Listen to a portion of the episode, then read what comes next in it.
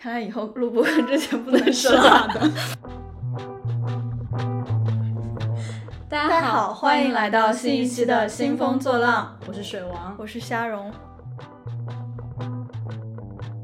上一期我们简单介绍了一下人物背景和时间线，那这一期其实想跟大家聊聊地点，啊，也是我跟虾蓉相遇的一个地方。最近呢，有很多朋友其实在咨询我香港优才的这个计划，也有一些人啊在想要去搬到别的地方。香港政府它其实也出了很多的政策来吸引一些人才过来。那时隔多年之后，又成为一个热门的地点，大家去考虑到底是来到这个城市还是离开。尤其是我当年过来读大学的时候，其实有一个现象，就是每个省的状元都会选择香港的大学，但中间呢，由于一些啊政治因素也好，或者是一些其他因素考量，其实。啊，有一段时间是比较停滞的一个状态，那现在又回到这个舞台上，然后也是我跟虾蓉在这个地方，某种程度上是我们的第二故乡吧。嗯，所以今天也想跟大家聊一下啊，我们跟香港这个城市的一些渊源。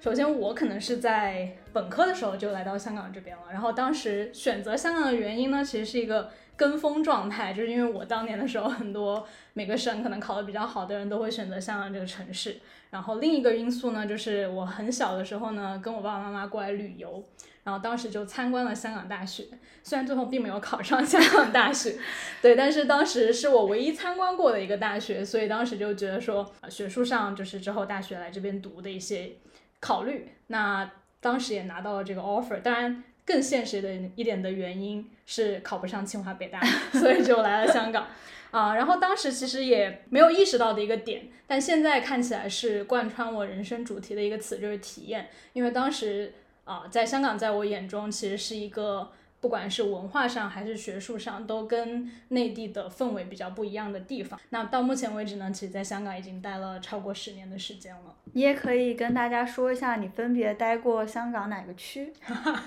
对，我其实在香港的这个经历非常丰富啊，就是因为我的大学其实是在啊，可能大家都知道香港演唱会红馆。那我大学是在那个附近，所以当时是在有间望区。后来工作的话，就是香港，其实可能大家也都知道，就是中环是一个非常。发达，然后大家经常会看到什么李嘉诚的照片，就是在这些地方。香港 CBD。对，然后就在中环待过一段时间，然后当时就是相当于在港岛区。后来因为工作上的原因呢，就又换到了啊现在所在的这个地区，叫啊大角咀或者说奥运区。然后这个地方大家熟知的东西，可能就是有来过香港的朋友应该知道，就是西九龙高铁站，就离那边很近。夏蓉肯定也在香港待过很多地方，也可以说一下。不好意思，我今天嗓子。有一点点哑，因为人菜瘾大。入播客之前，跟水王去吃了一顿川菜。嗯，对我跟水王的那个经历蛮相似的。我当时也是。嗯，就像上集介绍那样，我一直在公立学校读书，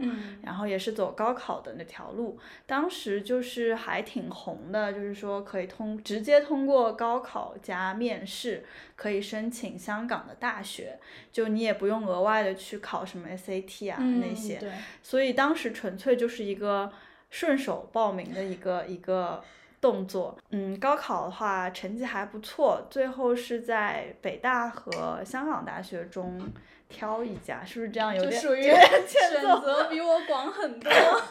有点欠揍，对不起。对，呃，高考的确是超常发挥的状态，然后。当时选择香港大学的主要原因是，我在高二暑假的时候有参加北大当时一个夏令营，嗯，就是参加了北大的夏令营，但选择了香港。对，就是当时夏令营呃结束之后，觉得和北京不是特别的搭。哦，对，我觉得这肯定是你知道，首都肯定是一座非常非常棒的城市，但是和我从小生长的那个环境还蛮不一样的，因为我是南方人嘛，然后当时也是年纪比较小，就有蛮多一个人在那边上夏令营什么的，就不是特别习惯，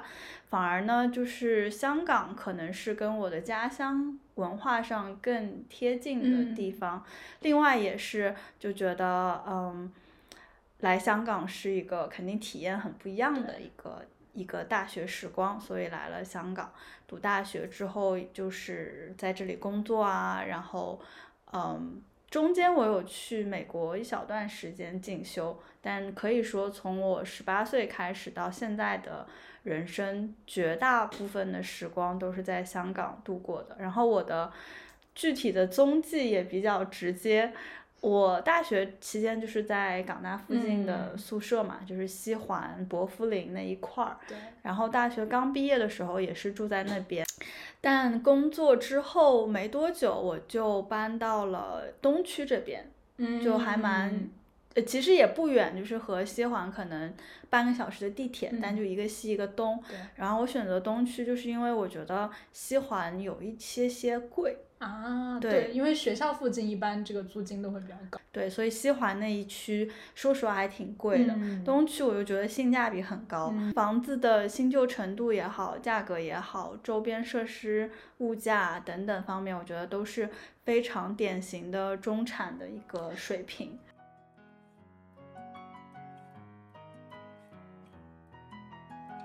那其实我跟夏蓉基本上都属于飘零很长的 一个人群了，但是刚来的时候肯定还是有一些不适应的。我不知道，就是你刚刚来到港大的时候，你最大的不适应或者是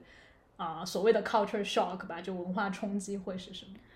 我觉得我第一个冲击肯定是和人相关的，嗯，呃，内地上。呃，初中、高中都是一个小小的圈子，就是一句话形容，就是我认识的朋友都是那些我不得不认识的人，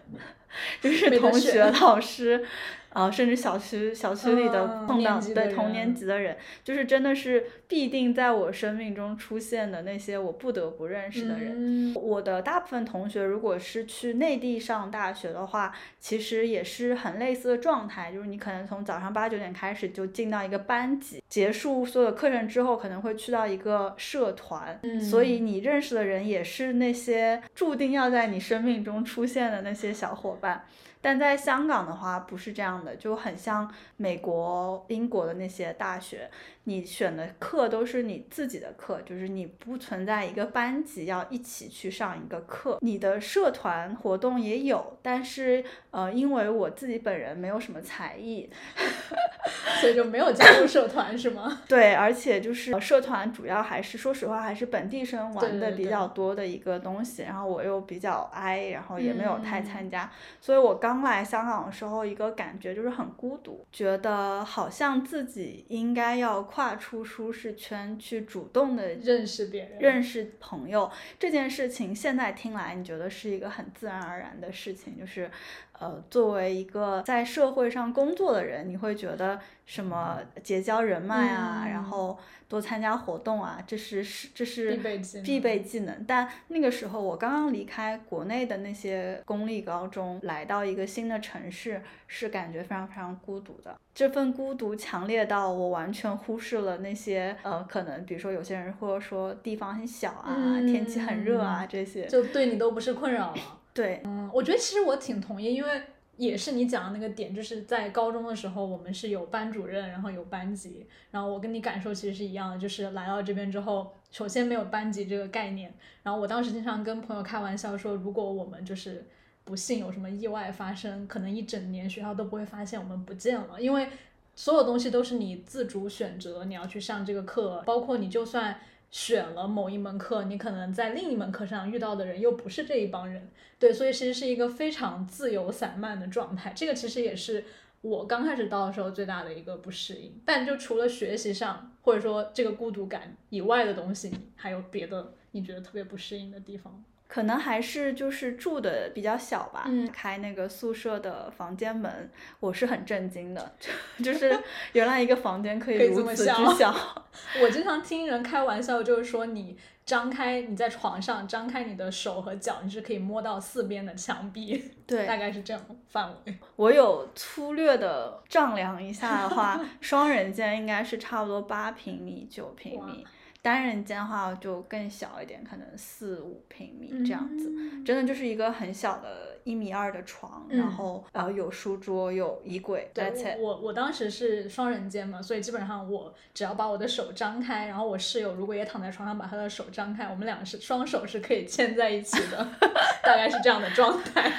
对，而且我们两个都属于个子小小的，嗯就已经算是占地面积很小的了，我当时有一个呃跟我同家乡来的一个大汉，就一米八，而而而且他是在加拿大读的高中，然地后广人稀的地方。对，然后当时就是很多都是爸妈送过来上学，嗯然后爸妈会订个酒店这种。他当时就是虽然已经有宿舍了，但是爸妈那个酒店订了多久，他就住在那个酒店，就非常不能接受香港的这个格子间的大小。嗯住宿方面的话，其实除了这个大小，另一个让我比较当时比较震惊的一个点，就是因为我高中其实也是住校，但是高中我们是会分一栋男生宿舍，一栋女生宿舍，但我到香港之后是混住的。那这个好处大家懂的都懂，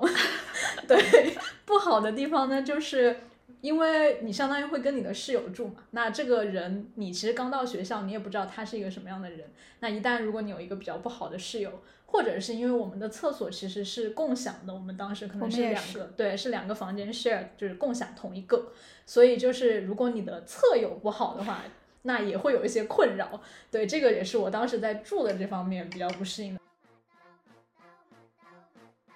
我可能还有多一个点，就是在吃的方面。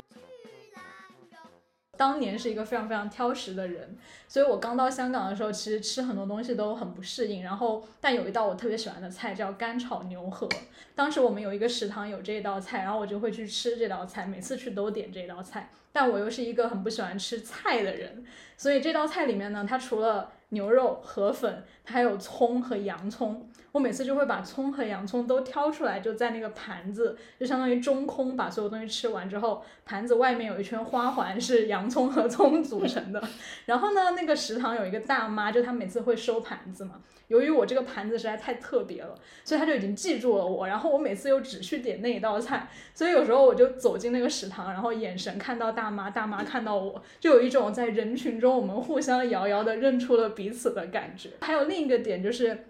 也是关于吃的，就是我曾经是啊、我其实是贵贵州人，很能吃辣的一个地方。我们的肯德基其实里面是有辣椒面这个东西的，对，就是不是那种辣椒酱，是真的是粉末状的辣椒面。你是说所有油炸的那些东西？对，就是你可以跟他要一个辣椒面，然后你可以把它单独的放在一边。所以我从小到大的印象就是觉得肯德基是一定要有这个东西的。那我到了香港之后去吃肯德基，我就问他有没有这个，他就给了我一包那种酱，我就说不是这个，他说没有别的了，然后导致于我当时就觉得香港这个地方不行，就是怎么能没有辣椒面？后来我到了深圳，发现也没有，就才知道原来不是香港的问题，其实是贵州的问题。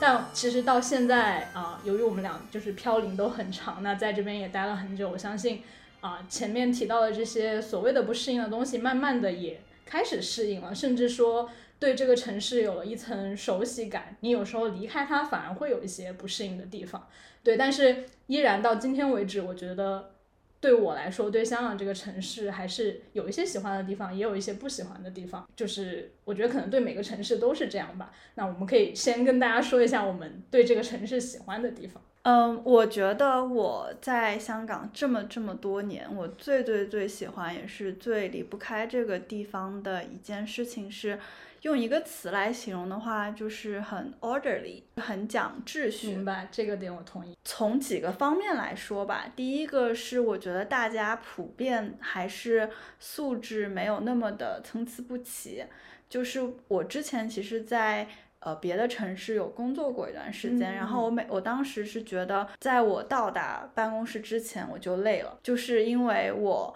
出门要找那个共享单车的时候，啊就会发现有人把共享单车停在那些不应该停共享单车的地方，甚至包括就放在家里。就是哦我对着那个雷达找啊找，发生在别人家里吗？骑共享单车到地铁站或者去巴士站上那个巴士、地铁的时候，就是还是挺多人会挤啊、抢啊，就不嗯排队这种。对，这种地方的确本身它就没有一个明确明确的秩序。对，但在香港的话，你会发现大家还是挺自觉的，就是说有有一个共识，就是说先来后到这样嗯子。所以说，虽然香港地铁人也很多，但我不会坐地铁觉得是一件很累的事情。在内地，说实话，很多时候你要办一个什么证，然后要做成一个什么事儿，其实还是离不开要托关系的。很多东西它没有一个明确公式，嗯或者说你不太容易找得到。但香港的话，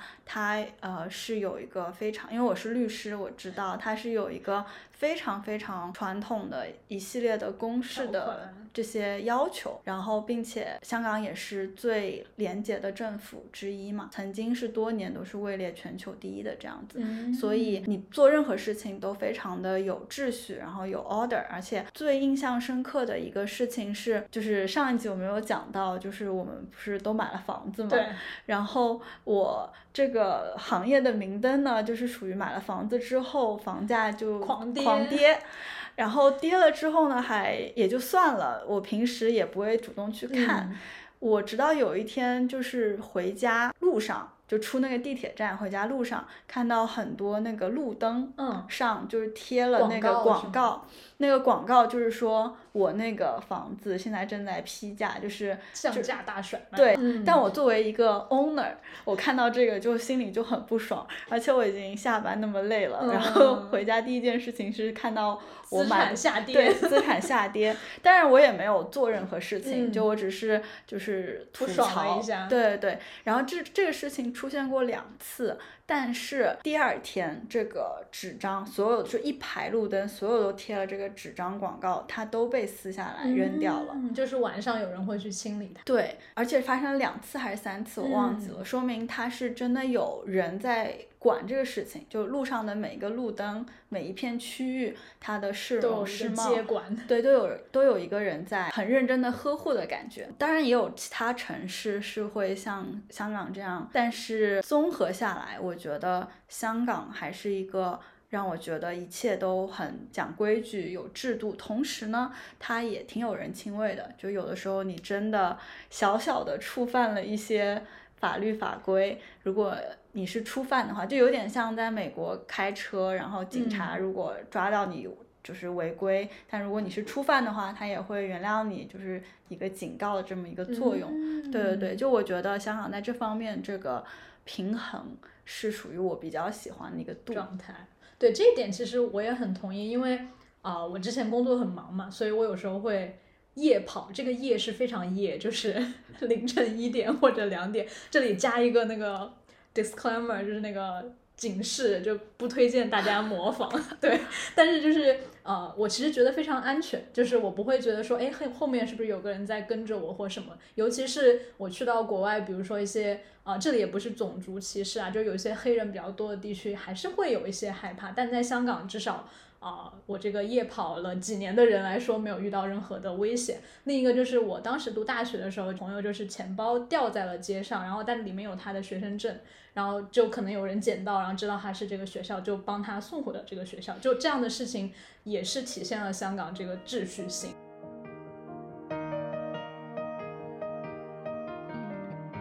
一个我喜欢香港的点，就是除了这个秩序之外，我觉得它其实是一个非常包容的城市。就是我当时在学生时期的时候，我们有学生会，那其实我高中也有，但是高中的学生会更多像是一个走过场，或者说它就是校长的一个小跟班。但在香港非常不一样，就是我当时的学生会是一个批评校长的角色，就是他们会啊、竞选出来一帮人，然后他们会去说校长在哪一件事情做的不好，或者说哪一个管理上面没有做好，他会去批评他。那校长也是包容这件事情的。另一个就是我们学校有一面墙，然后大家平时会在上面就是发表一些言论，比如说觉得哪个老师哪件事没做好，就会贴在上面，是一个匿名的形式。那当年就是我们在这堵墙上呢，就是内地学生和本地学生呢，其实有一些见解的不同。那最开始可能大家只是一些。啊，谁说谁不好？然后后来演变成一个文言文大赛，就是 比谁可以写一首诗出来说对方，然后还有比书法的，就是在那个墙上这一面小小的墙，其实它也显示了这个城市的包容性，就是你可以听到不一样的声音。那我觉得有这个机会，并且说有这个环境，能够看到一些跟你不一样的，或者说不同的想法，某种程度上也让我在这几年变成了一个更包容的人。就是我在听到跟我一些对立的想法，或者说我一开始没有那么认同的想法的时候，我不会一下就去反驳，我会去听他，而且并且你发现以这样一种态度，其实你的人生或者说你的生活能够有更多的发现，所以这个也是我比较喜欢香港的一个点。对，说起包容的话，我觉得特别是在职场这个语境下，香港是一个对亚洲单身女性 非常非常友好的一个职场环境。没有人会去问你有没有男朋友、什么时候结婚、准备要几个小孩这种问题。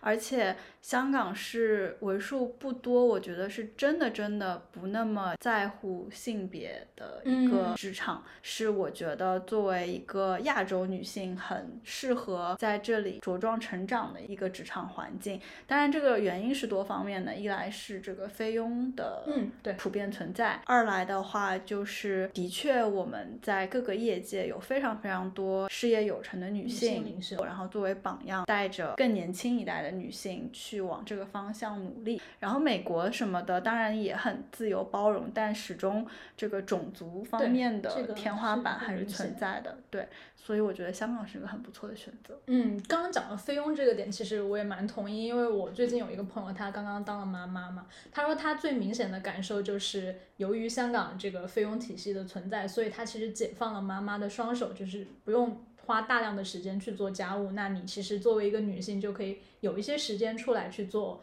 职业也好，或者说你其他方面的发展。那也是这个原因，让我们在香港这个市场上看到更多。就是比较成熟或者职位比较高的一些女性，是因为她有这个时间来去做，或者说发展自己的职业。对，当然我们也不是说这个一定是好的事情，因为的确，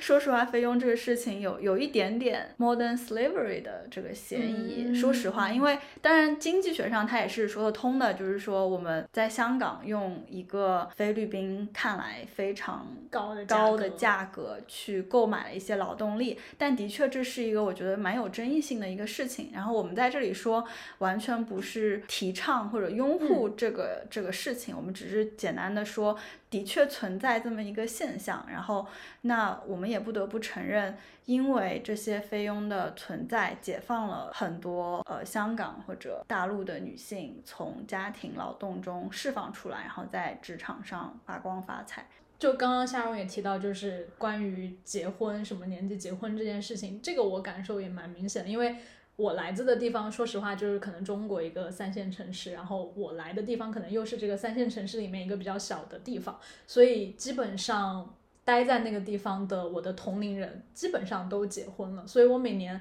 回到家的时候会有一种很大的不适应感，一个是你跟他们的话题不在同一个方向，另一个就是所有人都会问你什么时候结婚这件事情，但在香港这个语境下，就是。一方面不会太有人去关心你到底结没结婚，你多大了，为什么还不结婚这件事情。另一方面就是这个社会上有更多的人，可能三十多岁或者四十多岁，甚至更老，他都不结婚，就以这个作为一种生活状态。那这个是被这个社会所广泛接受的，所以你也有这样的权利去选择这样的生活。对。那相较之下，如果在一个比较小的地方，无论是周围的压力，还是你同龄人的生活状态，某种程度上都会迫使你去。去做出这么一个选择，所以其实香港在这个方面就确实也是展现了它的包容性。对我大学那一会儿，我不知道这个时这个时间点这个数据有没有变。嗯，就我上大学毕业那一会儿。我们老师说过一个数据，就是说香港的本地女性四十岁以上单身的是三分之一那么多。哇，这个数据还挺让我吃惊的，就 再次证明香港这个地方其实还是挺包容这件事情的。对，就有这个自由，至少，嗯，就是你可以有这个选择，我觉得这个点很重要。那其实肯定对这个城市，我觉得在每一个城市生活的人都一样，都肯定会有一些不喜欢的地方。那我最明显的一个就是我脑子里，你一问我这个问题，我第一个想到的就是香港是一个非常非常潮湿的地方。蟑螂。对，因为我是一个很怕虫的人，但是香港由于它离这个海很近，所以它很潮湿，然后它热的时间又很长，所以很适合滋养小强这个物种。而且香港的小强真的是非常大，就是如果北方的朋友说自己不怕小强的，一定要来香港或者广东看一看，是真的很大，而且它会飞。就这个点是我，你问我香港最不喜欢的地方，可能这个是第一个从我脑子里冒出来的想法。我们真的是失令我，我也是，我甚至写过文章说这件事情。说蟑螂吗？对，这也是我最不能接受的一个点。你接受一个事物，它总是有好有坏，就是这个好的点也是我喜欢香港的点，就是它非常的依山暖，依山傍水。OK。然后这个自然生态有些 过于的 丰富，丰富。对你让我说一个觉得香港不太好的地方，我会说是 hyper consumption。嗯，就是解释一下。就是这个词，还是我在大学的时候我的法语老师说的，就我非常认同。我当时年少不知愁滋味，我当时听到这个词，我想说你在说什么？就是什么叫高消费是这个城市最大的问题。我现在稍微年长一些，我我能够懂他的意思，就是香港就是一个超高房价、超高物价，当然也是高工资、低税收的一个地方。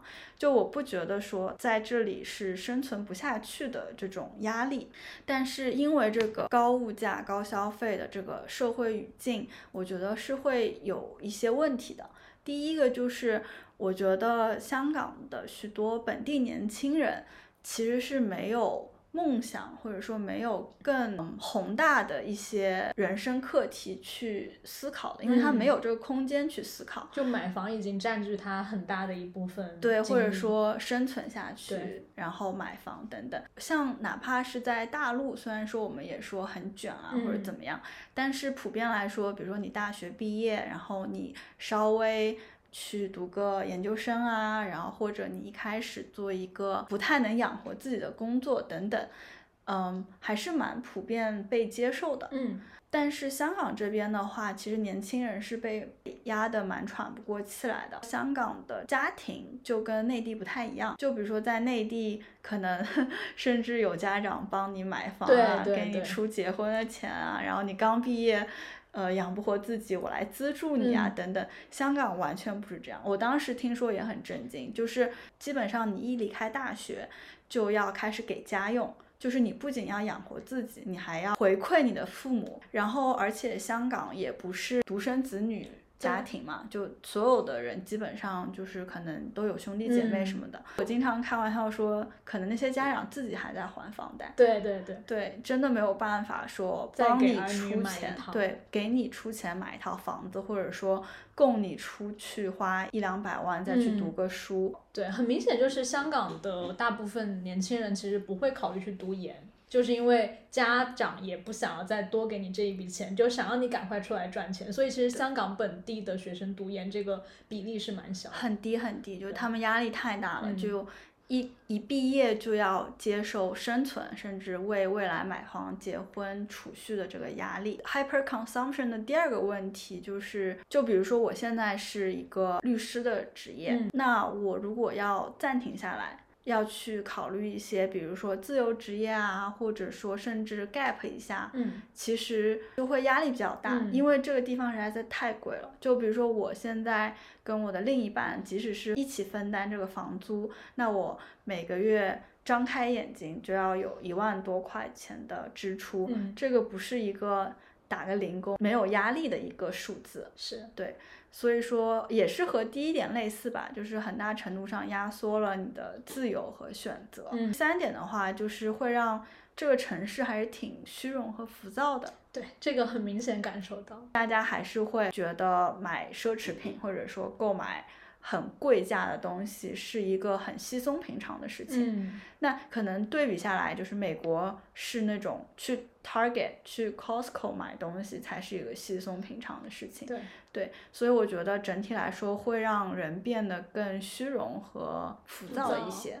嗯，对，这个其实蛮明显的，就是我觉得我自己在进入职场之前。其实没有那么浮躁，就是节奏还是比较慢的。进入职场之后，我觉得一个是工作压力和强度，然后另一个就是自己的心态方面，包括说，其实大家如果来香港旅游的话，就是可以听那个红绿灯的声音，就是 它变成绿灯的时候，那个声音会非常快，就嘟嘟嘟嘟嘟，就有一种在吹着你往前走的感觉。而且香港的商场其实大家仔细观察的话是没有那种很大片的休息区的，就是。它地理空间太小了，然后想让你赶快买了东西就走，所以他又不会给你修一个很大的休息区，让你在那边坐着。所以我觉得就是刚刚夏蓉说的这些所谓的 hyper consumption，也可以在。城市的基建当中被看到它的这个体现。那我觉得另一个对香港来说没有那么喜欢的点是，某种程度上跟虾荣前面说的喜欢的点有关，就是那个秩序性。就这个秩序性它好是有它的好处，但另一个方面我觉得就是因为这个秩序它太完善了，导致于香港这个城市它想要去做一些转型的时候很难。比如说我刚开始来读大学的时候，有一个叫八达通的东西，就是它是香港的一个。卡，然后基本上在坐地铁交通，或者是你在超市，或者甚至很多商店都可以用。那我当时就觉得哇，香港好方便啊，一张卡我就可以在很多地方用。那大概读到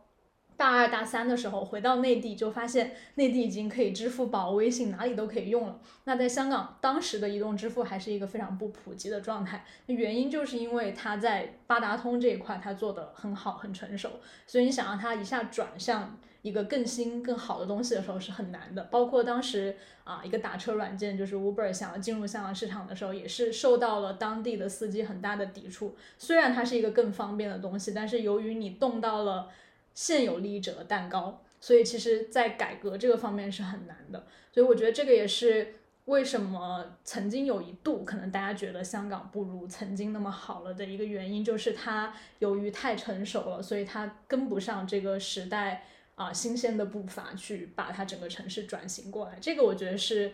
可能近期或者是前几年大家诟病的比较多的一个关于香港的点吧。因为香港一直都传统上就是一个金融城市，之前香港政府一直在想要把它变成一个创新企业孵化器这么一个城市，但是成果也不是特别好。对，然后我我其实当时刚开始上班的时候，因为我在。嗯，监管机构工作嘛，当时 还有一个东西，可能很多小伙伴都没有见过，它叫传真机，就是他们还在使用这样的方式。那为什么使用这样的方式呢？是因为。很早以前是用这个方式，然后其实有了邮件就是 email 之后，其实邮件明显是更快的。但是由于原来用那个方式是很安全，并且被检验了很多年，所以他们就不愿意放弃那个方式，就是两个东西一起用，变得更加复杂。所以我觉得从这些小细节当中都可以看出，啊，这个城市它虽然说很有体系，但是这些体系某种程度上也造成了这个城市在转型方面的一些滞后。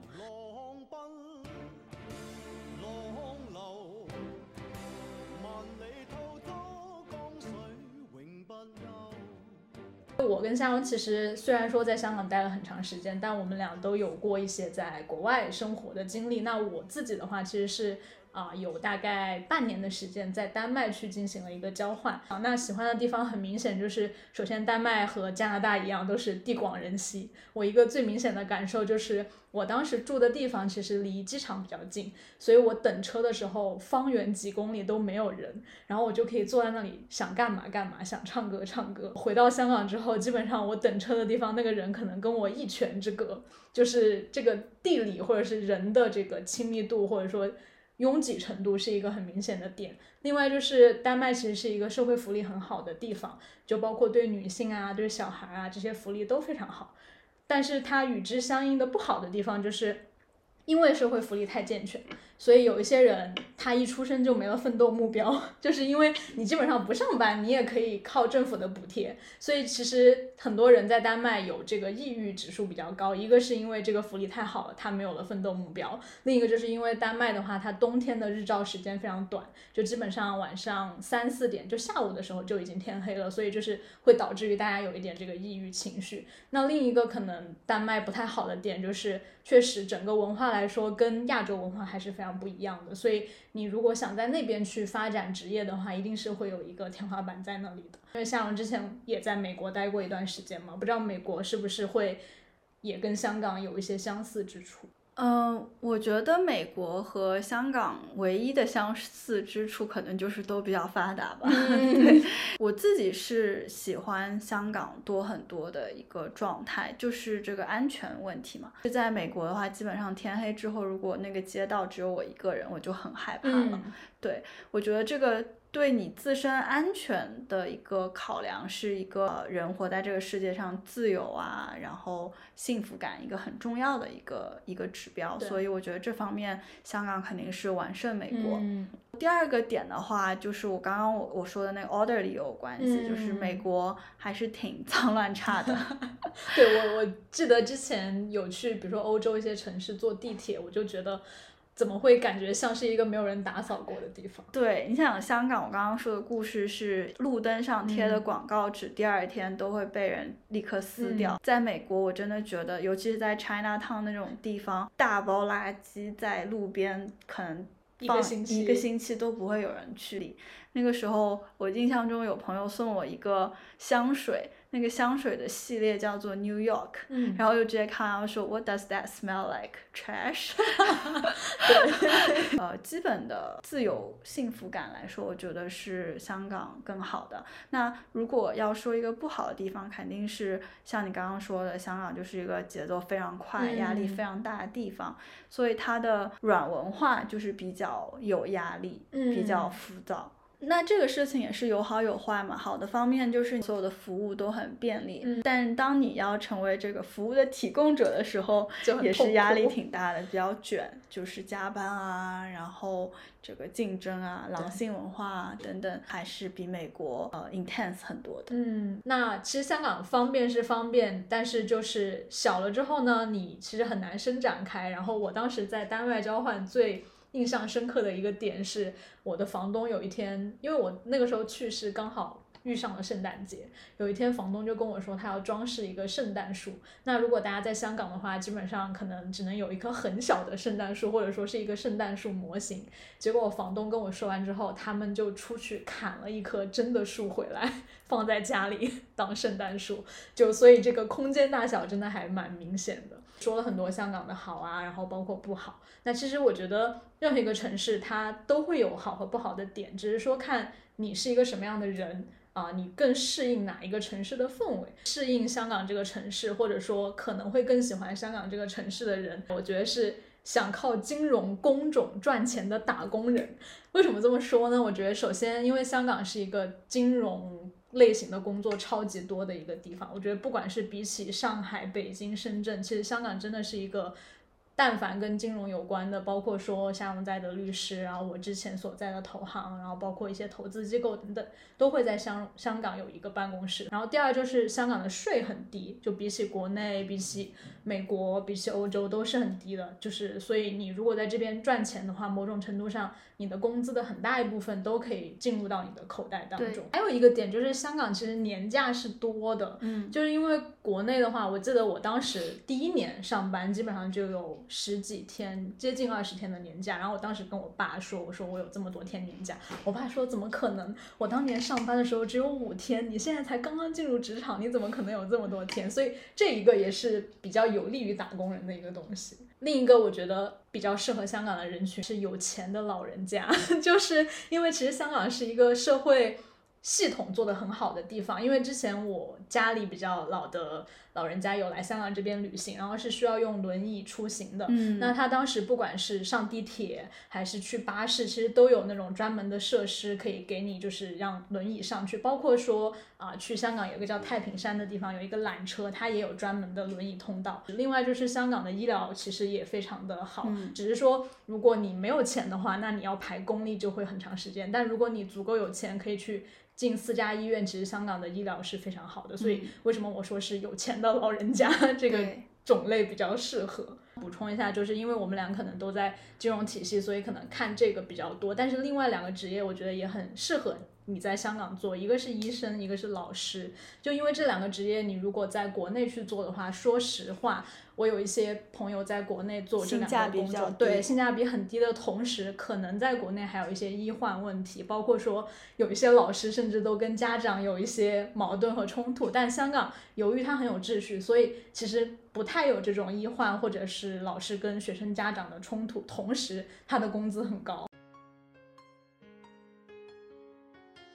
如果你是一个喜欢安安静静，然后花花草草，就是自己一个人就窝在一个舒舒服服的大房子里，嗯养养猫、养养狗这种，如果你向往这种生活，就嗯比较与世隔绝、嗯岁月静好的这种小资生活的嗯话，那可能香港就不太适合你。但是如果你喜欢有很多朋友，然后嗯有很多精彩的 event、好玩的地方、好吃的东西可以去娱乐，这种人我觉得还是更适合香港一些。第二种类型的话，就是如果你本身就是比较主流的打工人，嗯进一个比较体面的职业赛道，一路比较奋发图强，比较一步一步卷往上爬一步步往上爬，并且你也是认同这个社会比较主流的这个评判价值的话，我觉得香港是一个非常非常好的地嗯方，因为在这里你可以迅速的获得成长。对。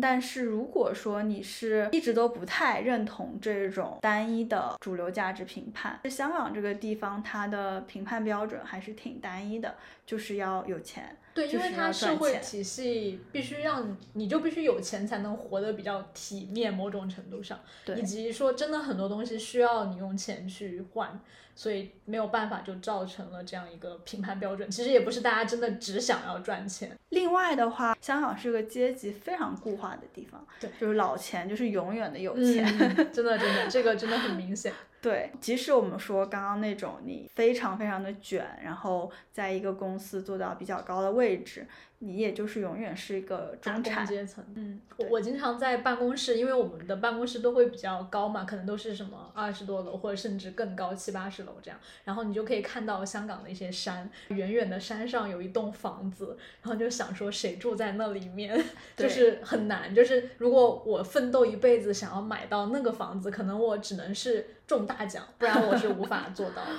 对，而且我印象很深刻的是，有时候爬山也会看到那样房子，嗯真的是在非常非常偏僻的地方。我第一次看到的时候，还跟同行的小伙伴说：“天呐，他们怎么出门上班、或者买嗯东不需西、啊？”要上班。然后他，我的朋友就摆了摆我说，那是人家有钱人要去操心的问题，然后他们有一百万种方式可以解决这个问嗯题。对，所以，嗯、当然我自己是觉得，因为我不认同这个金钱至嗯上的价值体系，所以我对这种阶级的存在也不是太有所谓。嗯但如果说我能想象一个非常奋发图强的年轻人，然后但他看到自己能到的高度也就是那样了，嗯，还是挺受打击。对对对，嗯就不是一件非常振奋人心的嗯事情吧。就是你可以意识到，无论你再怎么奋斗，你是无法到达人家的起点这种嗯感觉。嗯，对，对，这个在香港其实是一个比较明显的事情。当然，我相信其他的社会体系下也有这样的差距，只是说在香港，因为它整个城市更小了以后，你其实很容易看到有住在山上豪宅里的人，也有睡在地上就是一个天桥底下的人，都很多。就你触手就可以看到这些人的存在。对，对。但来香港，我觉得对我来说还是一件很有启发的一个事情。就是我们不说上层阶级，就是我们这个中产对普通阶级里面，它还是相对比较公平，然后能力至上的一个一个地方。比如说我当时。上大学之前，说实话是有一些些傲慢的，就觉得自己成绩很好，当时可以做到一切事情。就是对啊，就港大北大都可以挑，是是有是有那种非常非常愚蠢的骄傲在的。来了香港的职场之后，发现没有人真的那么在乎这些比较虚名的东西。像大陆还挺不一样的，就大陆大家会要研究生才可以进入某一些公司。对，然后而且就是。呃，好像比如说高考状元这种标签，你可以真的可以吹一辈子的这一种，是，嗯，这个我其实也蛮同意的，因为啊，公平性这个点是我觉得。大城市比起小城市很明显，然后香港可能比起国内一些大城市会再好一点，就是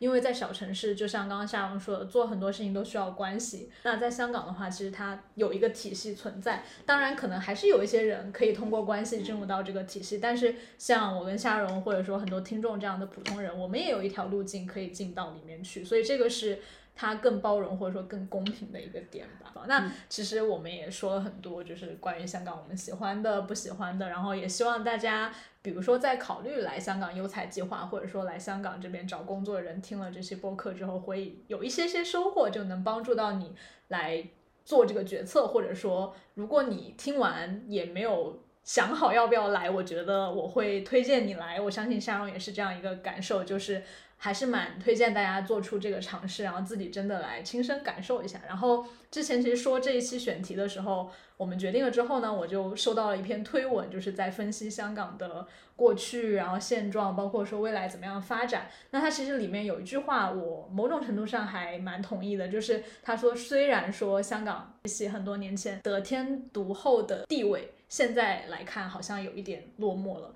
但是香港仍然是。离世界最近的中国，也是离中国最近的世界。我也非常希望香港作为我和夏阳的第二家乡，也是我们相遇的地方，它能够继续的去迸发一些活力，然后吸引到更多的人来这里。那这一期播客就到这里，谢谢大家收听，我们下期见。